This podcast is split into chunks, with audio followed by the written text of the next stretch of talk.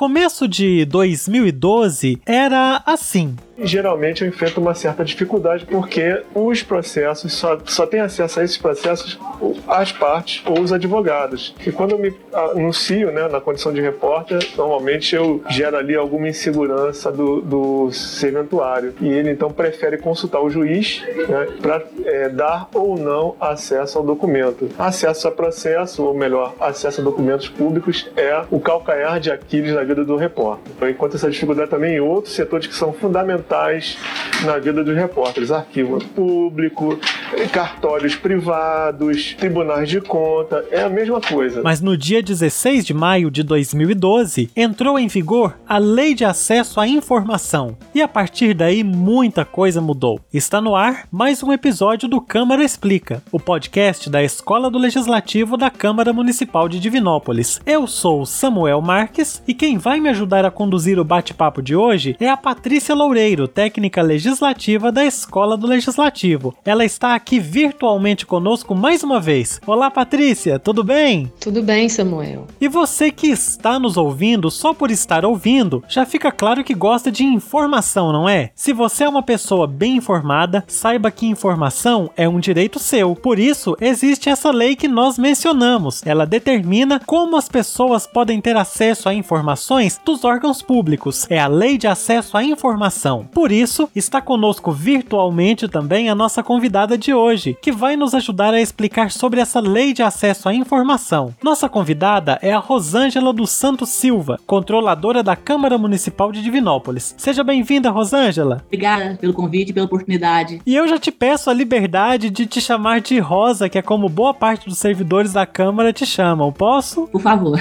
Ok, então. Você que nos ouve, se ligue, porque se você não sabe o que é a lei lei de acesso à informação, daqui a pouco vai estar sabendo. Esse é o Câmara Explica.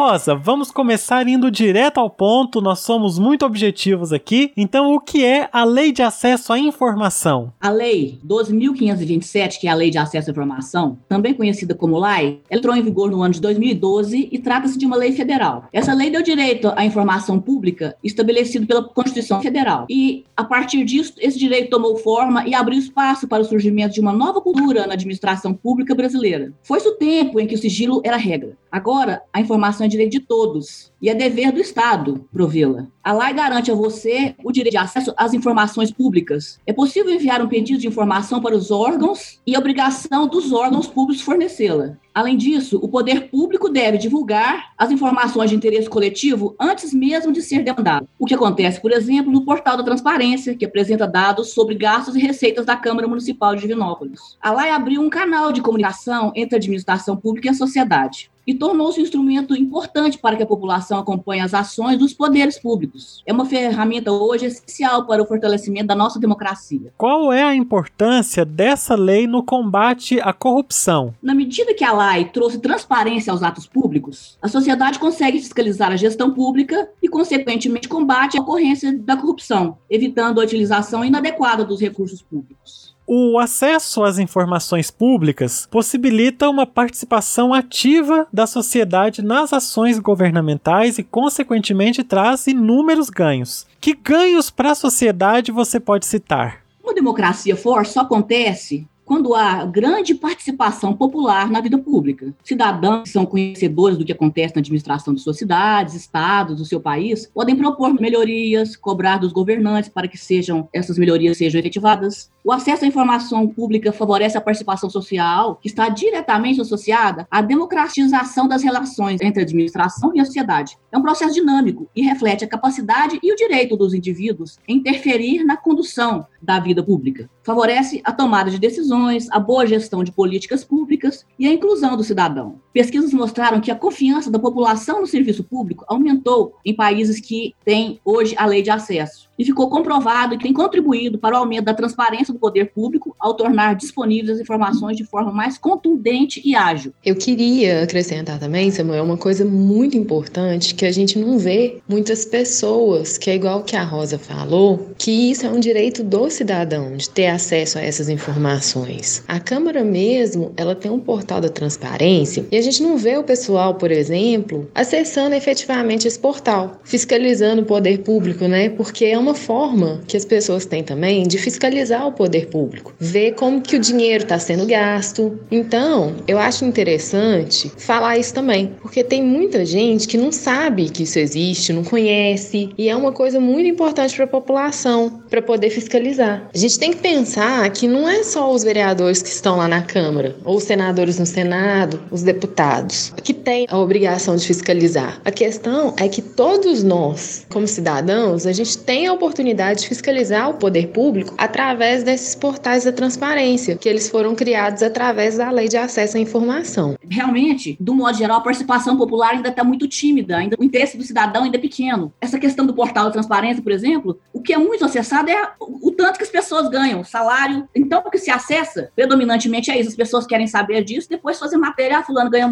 tanto. Então, o interesse ainda está muito aquém do que poderia. Algumas pessoas da área de comunicação, de imprensa, pegam essas informações para produzir matérias, mas, de um modo geral, o cidadão interessa em saber quanto que fulano ou cicrano está ganhando, mas realmente buscar uma melhoria, sugerir melhorias ou buscar uma fiscalização efetiva ainda é uma atuação tímida por parte da sociedade. Eu tive cuidado de acessar agora o portal da transparência da Câmara, só para a gente ter mais ou menos uma noção, o gasto com o pessoal teve quase 40% das visualizações. Se a gente for olhar, é muita coisa, contra quase 17% nas compras. Realmente o povo está mais preocupado em saber quanto que os servidores da Câmara ganham do que com as despesas que a Câmara teve, por exemplo, ou com com que ela gastou de materiais, de bens e serviços. Olha que vocês pegaram uma coisa que eu ia colocar até para dar um puxão de orelha para quem está nos ouvindo. A maioria das pessoas acessa especificamente o portal da transparência de Divinópolis mostra o percentual de acessos em cada área, então se a gente entra para ver, dá para perceber que a maioria dos acessos é com referência aos salários dos servidores. Então, a população parece que está interessada em saber quanto que o servidor ganha, mas não está interessada em saber quanto que é gasto em outras coisas, outras várias coisas, porque os salário do servidor é uma parte, é um gasto público. Os outros gastos, vários deles ficam lá, passam despercebidos pela população. E nisso a gente já mostrou que todo cidadão pode ter acesso a essas informações dos órgãos públicos, certo? Todo mundo pode ter esse acesso. Qualquer cidadão, nos termos da lei, pode ter acesso aos documentos e informações produzidos ou custodiados pelos órgãos públicos, em todos os poderes. Isso não significa que, por exemplo, é, a Câmara tem obrigação de informar dados que sejam de competência do Estado, da União, porque às vezes acontece de cidadão buscar junto à Câmara informações que não são recebidas pela Câmara e não são custodiadas, não são produzidas pela Câmara. Então, esse tipo de informação não compete à Câmara fornecer. A Câmara tem condições de fornecer toda a informação referente àquilo que ela produziu ou recebeu ou está sob os cuidados dela. A lei garante, então, que o cidadão tenha acesso a que tipo de informações? Existem informações sigilosas que não podem ser acessadas por todos? É, a lei garante acesso aos documentos informações em todos os documentos quanto às informações que são produzidas pelo órgão público, no caso da Câmara, aquilo, tudo que ela produziu ou que ela tenha recebido ou esteja sob os cuidados dela. Uma informação pública só pode ser classificada como sigilosa quando ela for considerada imprescindível à segurança da sociedade ou do Estado. Gala poderia colocar em risco a população, a soberania nacional, as relações internacionais ou as atividades de inteligência. A lei também especifica autoridades que têm a prerrogativa de classificar as informações de acordo com diferentes graus de sigilo sigilo. Quanto mais rigoroso o sigilo, maior o nível hierárquico do agente público. Informações que digam respeito à intimidade, à honra, à imagem de alguém não são públicas. E elas ficam protegidas por 100 anos. Só podem ser divulgadas pela própria pessoa e por terceiros em casos previstos na lei. Agora, informações sobre direitos humanos não podem ter acesso restrito. Fora essas exceções, toda informação que seja produzida ou custodiada ou recebida pelo órgão público é considerada pública. Como funciona e para que serve esse portal da transparência da Câmara que nós já falamos aí algumas vezes, que tem os salários dos servidores, gasto com compras, várias outras coisas. Como que ele funciona e para que serve isso? Os dados divulgados no portal estão provenientes de diversas fontes de informação entre os quais, por exemplo, estão o sistema de compra, de foto, licitações, sistema de contratos, o sistema de apoio ao processo legislativo também é usado para poder inserir dados lá dentro, o sistema de patrimônio mochorifado. O portal da transparência é uma ferramenta que foi desenvolvida para permitir que diversas situações sejam acompanhadas. Quer ver alguns exemplos? Você pode acompanhar os repasses financeiros recebidos pela Câmara da Prefeitura, pode identificar as informações patrimoniais, os bens do almoxerifado. Se o seu interesse for nas compras públicas, pode acompanhar os contratos, as licitações. É possível acompanhar uma série de informações, como as relativas às contratações que usaram de licitação, várias modalidades de licitação. Você pode acompanhar todos os processos licitatórios, os contratos da Câmara estão acessíveis.